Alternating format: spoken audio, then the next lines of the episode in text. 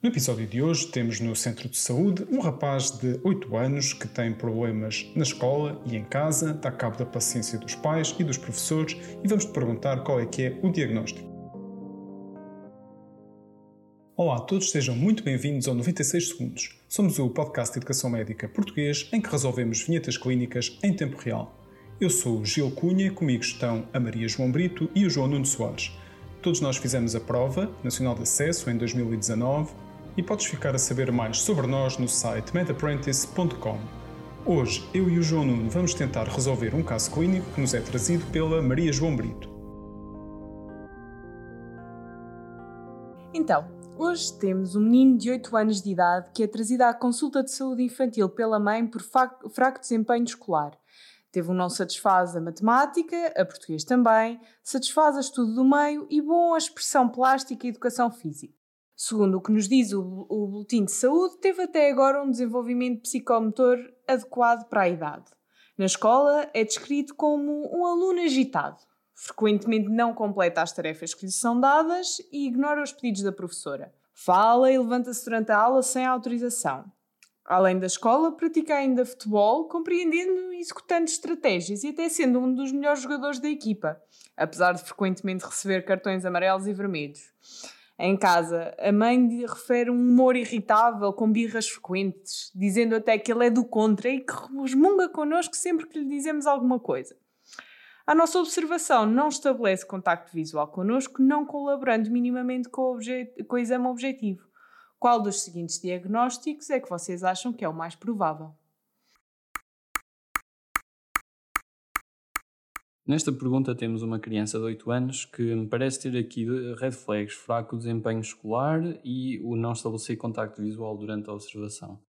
Aqui eu tenho sempre uh, tendência a querer excluir perturbação uh, de hiperatividade, déficit de atenção e, e o, autismo, não é? Temos aqui alguma coisa que nos aponte nessa, nesse sentido? Uh, talvez a idade, como já tenho 8 anos, não sei se isso se manifestaria mais cedo. Tem aqui esta questão de não, ter contacto visual na consulta, mas para além disso, nada mais que nos faça lembrar o espectro do autismo, não é?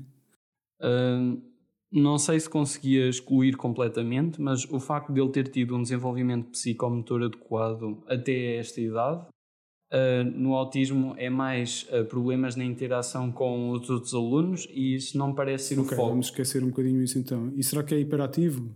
Ele é muito funcional no futebol. Portanto, para ser muito funcional tem em alguma coisa, tem de ter um mínimo de. Uhum, uhum. E ele parece ter aqui alguns sintomas de não fazer as coisas com figuras de autoridade. Primeiro o professor, depois os pais em casa e depois o médico na consulta. Não colabora e não olha, ok.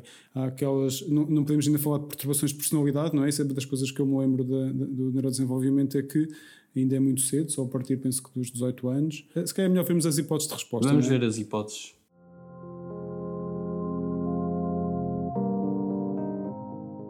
Então, temos a hipótese A, perturbação do espectro do autismo, a hipótese B, oposição e desafio, a hipótese C, perturbação de personalidade antissocial, a D, hiperatividade e déficit de atenção e a E, perturbação da ansiedade social. O que é que vos parece?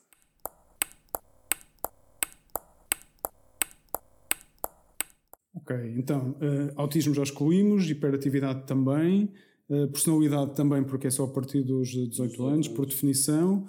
Uh, ficamos com a ansiedade social. Mas ele é, ele é tão bom no futebol que hum, é estranho pensar alguém que tenha dificuldade em ambientes onde estão muitas pessoas Sim, e depois seja muito lembrar bom. de alguém que é, tem alguma ansiedade social e é muito mal jogar a bola. Não vou agora dizer quem é. Uh, ok, então. És tu, não é? Bem, acho que vamos bloquear a opção uh, B, a tal perturbação de oposição e desafio. Precisamente, é mesmo essa a resposta correta. B, perturbação da oposição e desafio.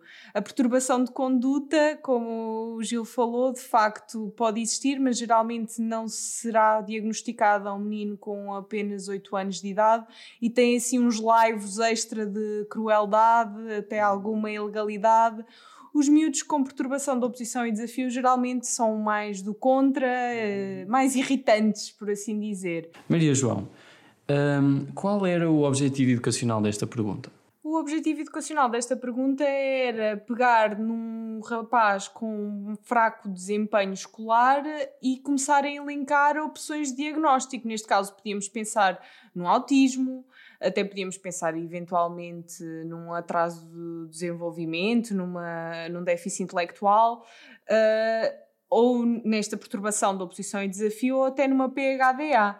Uh, aqui caracteriza-se o diagnóstico da oposição e desafio precisamente pelo facto de isto não ser uma coisa que afete toda a sua vida e, e por ter este componente de, de desafio de argumentar com figuras da autoridade. E isso é importante, reconhecer esta perturbação, porque uh, depois, mais para a frente, pode estar associada a alterações mais graves, como personalidade antissocial, e então uh, é importante reconhecer e tratar, provavelmente com psicoterapia precoce, certo? Precisamente, intervir na família.